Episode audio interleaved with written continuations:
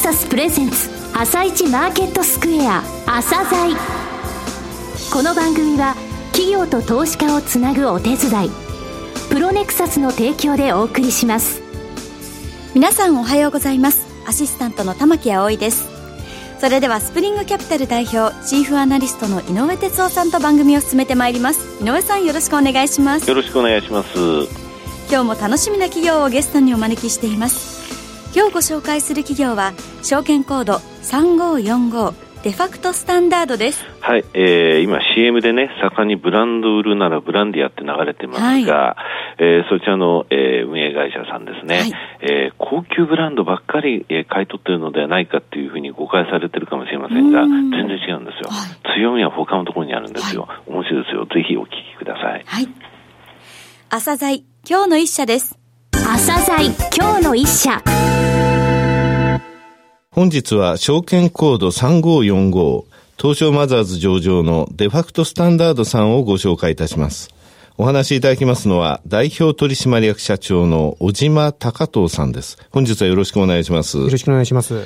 えー、テレビコマーシャル、ブランド売るならブランディア。はい。そのブランディアの、えー、運営会社さんですが、はい。簡単に遠隔とですね、事業内容をお話しいただけますか？はい。えー、当社設立は2004年でございまして、はい、2007年より宅配買取サービスブランディア、はい、こちらを開始しまして、昨年8月に、うん、えー、マザーズに上場したと。事業内容としましては、非対面非接触、リアル店舗なし、インターネット専業の買取サービスを行いまして、ネット専業ゆえに、まあ、成し得る、えー、迅速な対応と信頼、まあ、適正な査定、はい、これをまあ実現して売る人、買う人、まあ、共に納得いただけるようなシステムを作り上げていると。あの、非対面、非接触、はい、リアル店舗なしということは、そのブランドを持ってる人っていうのはですね、えー、御社に見ていただきたいっていう人は、実際会わないでってことは、はい、インターネットを通じて申し込んで、送るとかそういう作業が出てくるそうですね。ですかね。はい。御社のですね、こだわりの部分で特化し振り切るんだとい。うふうによく、えー、言われてるんですが、はい、この部分ってどういうことなんですか、ね、そうですね。はい。あの、まあ、私どもまだまだ小さいあの会社でございまして、経営リソースが、やっぱり非常に限られているということでありますので、うん、どこかに本当に特化して、まあ、振り切りながら、まあ、お金、人を、まあ、投下していくとい。うことを、まあ、考えています。まずですね、はい、リユース市場。はい。こちらが、えー、御社の市場カテゴリーになると思うんですが、はい、現在のリユース市場の環境、はい、こちらについてお話しいただけますか？はい。はい、リユース市場なんですけれども、市場規模は2014年で1.6兆円の規模。そして2030年では2.1兆円の規模ということで、まあ2兆円を超える、あの市場になっていると。いうことで、まあ、成長市場であるということですね。そうですね。2兆円というのは一つの産業として、市場として大きなバーなんですよね。はい。はいまあ、いろんなね、あの、リユース、まあ、項目別って言いますか、はい、の傾向ってあります？そうですね。うん、あの、私ども、あの、所属しているところでは、まあ、カテゴリーで言うと、ファッション、はい、アパレルというところなんですけれども、そ、ねはい、その他に、書籍とかですね、あとゲーム、えー、メディアといった、はい、えー、カテゴリーが、まあ、あります。はい。私ども所属しているそのカテゴリーであるブランド品、医療品というところに関しては、まあ、堅調に10%ほどずつ伸べているんですけれども、まあ、この書籍とかゲームメディア、こちらに関しては皆さんご存知の通り、電子化が、ね、あの、進んでおりますので、この部分は若干成長の鈍化が見られると。これあの、市場の成長率っていう部分で言いますと、はい。そうですね。2014年で単年で、まあ、市場の成長率はまあ7%。7%。7%。はい。で、まあ、ブランド品の、まあ、医療品、不食品に関しては、えー、10%ということで、まあ、リユース市場の成長を、はい、まあ、このカテゴリーが牽引しているというふうに、うん、あの、申し上げてもいいかなと思っています。なるほど。今のファッション、えー、ブランド、えー、そのリユース市場のカテゴリーの、えー、動向を教えていただきましたが、はい、これ価格帯別っていうですね、はい、イメージで言うと、もう、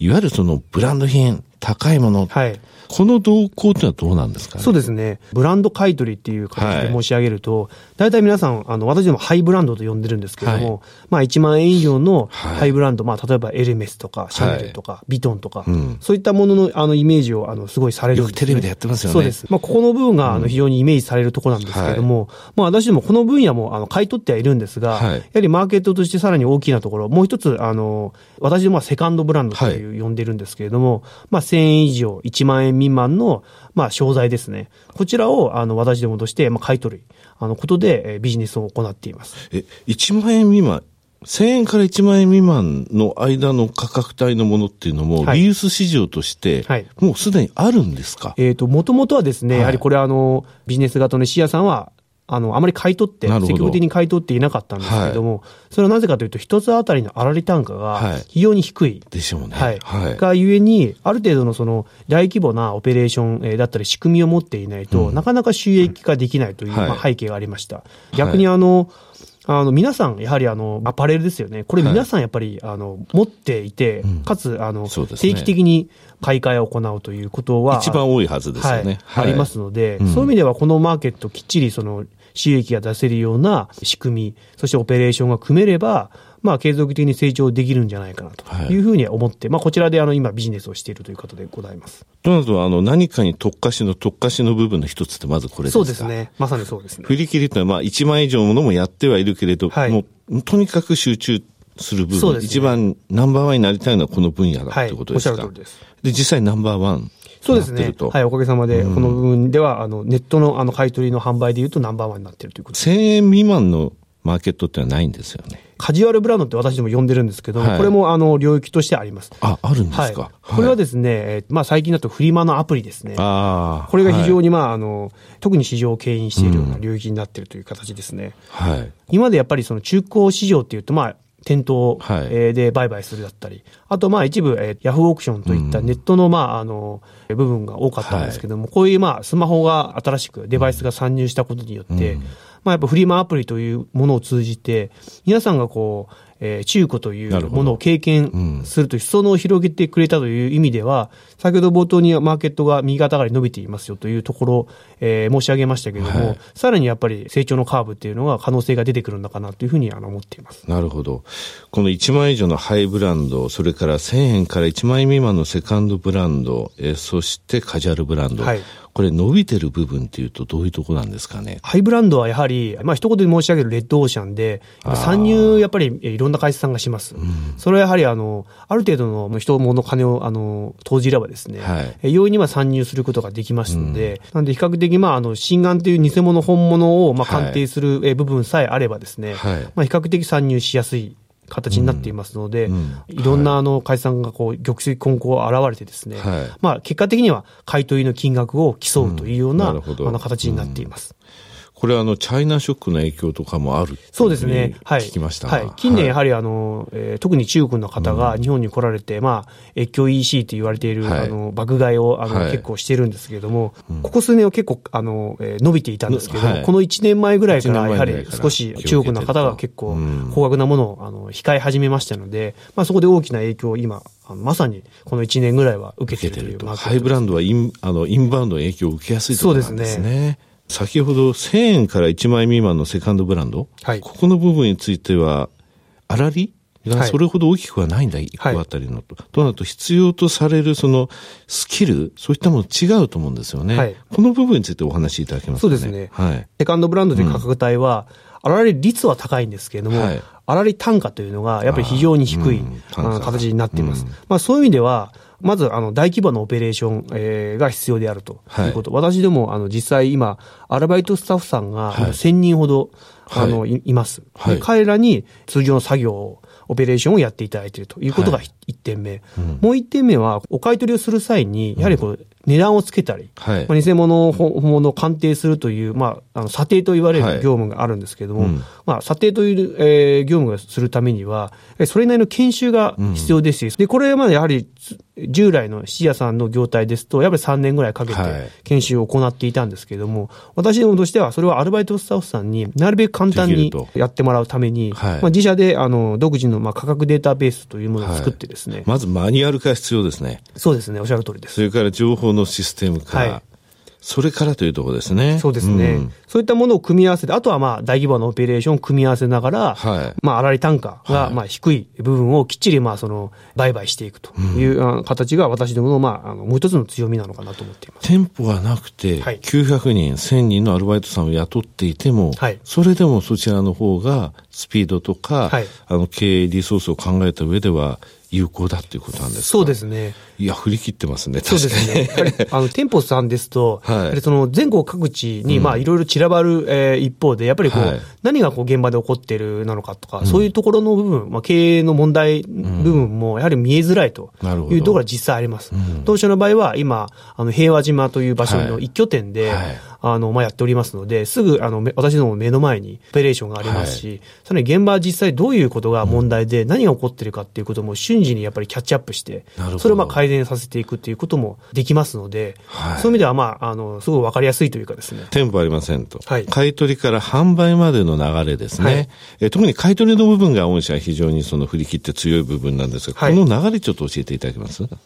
買い取りに関しましては、はい、えっと、自社型と、えー、提携型という、あの、形であります。はい、まあ、あの自社型と申し上げているのは、まあ、あの、ブランディアという、ね、あの、検索をかけていただいて、はい、まあ、当社で申し込みいただくという形。うん、まあ、これはまあ、皆さん大体わかりやすいところではあるんですけれども、もう一点、提携型という買い取りの、まあ、手法があります。うん、これは、あの、えー、いろんな、まあ、あの、会社さんと、えー、提携をさせていただきまして、そうですね。その会社についているお客様をご紹介いただいて、そこでまあ私どものサービスを利用していただく。まあ、そこのサイトを経由してみたいなことですね。そうですね。はい。ただ、査定は全部御社のところでされると。ね。はい。あと、あの、ヤフーショッピングと、あの、御社との、まあ、事業のところの、えー、提携といいますか、はい、一緒にやられるというお話が話題になりましたが、はい、どうなりました？そうですね。はい、あの、私ども実際その買い取った商品を、やはり売らなければいけませんので、うん。まあ、オークションマーケットというか、リユースマーケットの、まあ、コマース上でやっぱりナンバーワンである、はい、まあ、ヤフオク、えーで、まあ、出品させていただいて、そこで、まあ、まあ、販売をさせていただいていると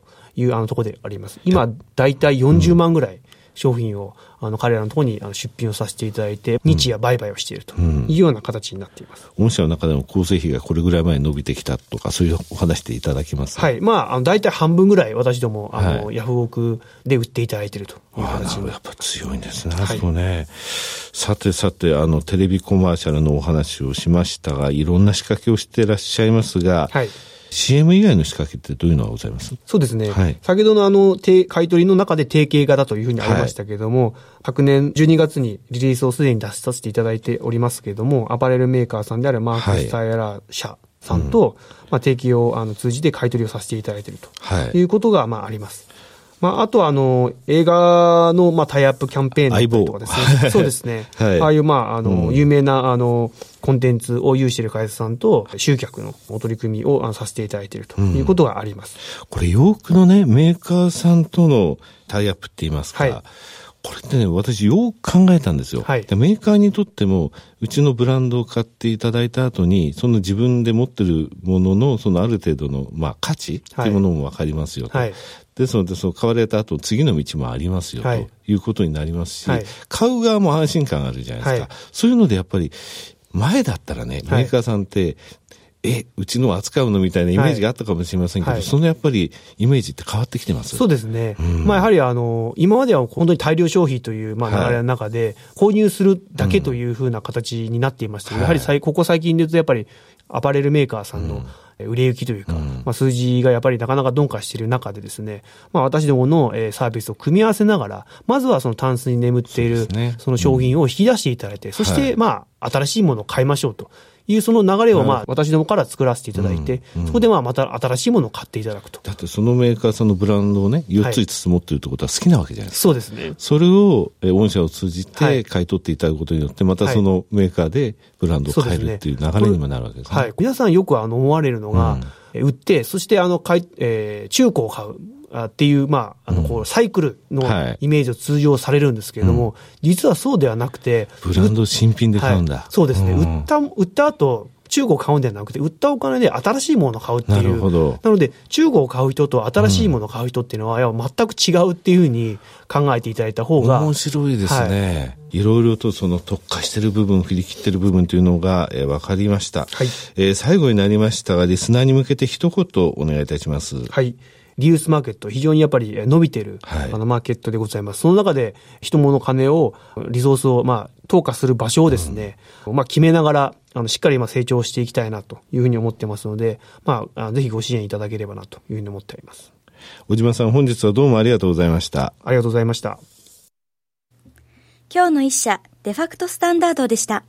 さらに井上さんにデファクトスタンダードについてお話しいただきます。はい、あの CM だけのね、イメージと違いましたでしょそうですね。1000円から1万円のゾーンのナンバーワン企業なんですよね。はい、ですので、あの、最後の部分で申し上げましたけれどもね、はい、あの、面白いですよね。新品を買う人と中古を買う人ってやっぱ違うんだってことですよね。ですので、ブランドを好きになったらそのブランドいくつか集めてまた売ることによって次、また新しくそこのブランドを新製品で買うと、はい、そういう流れができてるんですよね。振り切るっていうのはこの1000円から1万円の部分、1万、あ、ごめんなさい、え1000人のアルバイトを確保して、えー、作り上げたところはすごいでしょう。はい、ね、なんか、インターネットっていうとね、なんか人の雇用を奪うようなイメージあるけども、はい、そうじゃなくてちゃんとここゾーンのビジネスを成功させるのに人を生かしてくれたっていうところが、この会社の素敵なところですよね。はい、うん、ね自分の家に眠ってるものが、新たな何かと変えられるってなったら、ちょっと家で探してみようかなと思います、ね、たくさんありそうだね。はい、どうでしょう。はい。はい、うん、それでは一旦お知らせです。企業ディスクロージャー IR 実務支援の専門会社プロネクサス。上場企業のおよそ6割2200社をクライアントに持つ。これはアジア証券印刷の時代から信頼と実績を積み重ねてきたからこそ。さらにプロネクサスが目指すのは企業と投資家をつなぎ日本の株式市場を活性化させることです。プロネクサス私たちは個人投資家の皆さんを応援します。井上哲夫。今日のストラテジー。それでは井上さん、後半の解説もよろしくお願いいたします。はい、えー、昨日ね、あの、日本人が引けてからなんですけれどもね、はい、えー、アメリカの国債のプレマーケットで2.4%、10年国債がつけて、はい、為替についてもドル円114円台をつけたと、はい、えー、それぞれ4月3日、3月15日以来なんですけどもね、はい、それで日経平均先物が夜間、えー、大阪市場でもシカゴでも2万円を超えたんですよ。はい、まあ1万9920円ぐらいで戻ってきてるんですけれど、今1万万9900円の気配ですけれどもね、まあ2万円一旦先物ベースでは到達したと、えー、それから、あの、先、先週、そして先週とね、えー、結構トピックスの先物買われてるんで、長期筋が出てきてるぞという話があるんですが、はい、えー、この先のところで懸念が2つね、あると思います。はい、え一つはね、いずれ、えー、今月末あたり出てきますが、原油市場ですよね、OPEC の総会等ありますけれども、はい、えー、原油についてはちょっと危険だよ、危険だよっていうのを何度も言ってきましたけれども、また安値少し取りつつあるんですよね。ですので、原油価格についてはあまり期待しないということ、それから、ね、ここ1週間ぐらいで東芝についての海外投資家からのね、問い合わせが多いんですよ。これあの、結局ね、えフラッシュメモリ事業を売りたいということがあるんですが、これアメリカのね、ウエスタンデジタルっていう会社と四日市工場を一緒にやってるんですね。はい、ですので自分の持ち分だけ売れるかっていうことに対してウエスウエスタンデジタルは、えー、それは約束してるからできないっていうふうに言ってて、東芝はそんなことないって言ってるんですけれどもね、はい、それがあ今現在の、えー、なんて言いますかね、えー、事業の売却の難しさの一つに結びついてる、えー、東芝は持ってる6社の株について全部金融機関に担保入れてるってことも表明しましたのでね、はい、ちょっとまだこの東芝の問題っていうのは、あの、尾を引きますね。えまだ注目だと思います。はい。はい、その2つに注目して今後も見ていきたいですね。うん、かね、はい。はい。井上さん、本日もありがとうございました。また来週もよろしくお願いします。この後は東京市場の寄り付きです。朝鮮この番組は企業と投資家をつなぐお手伝いプロネクサスの提供でお送りしました。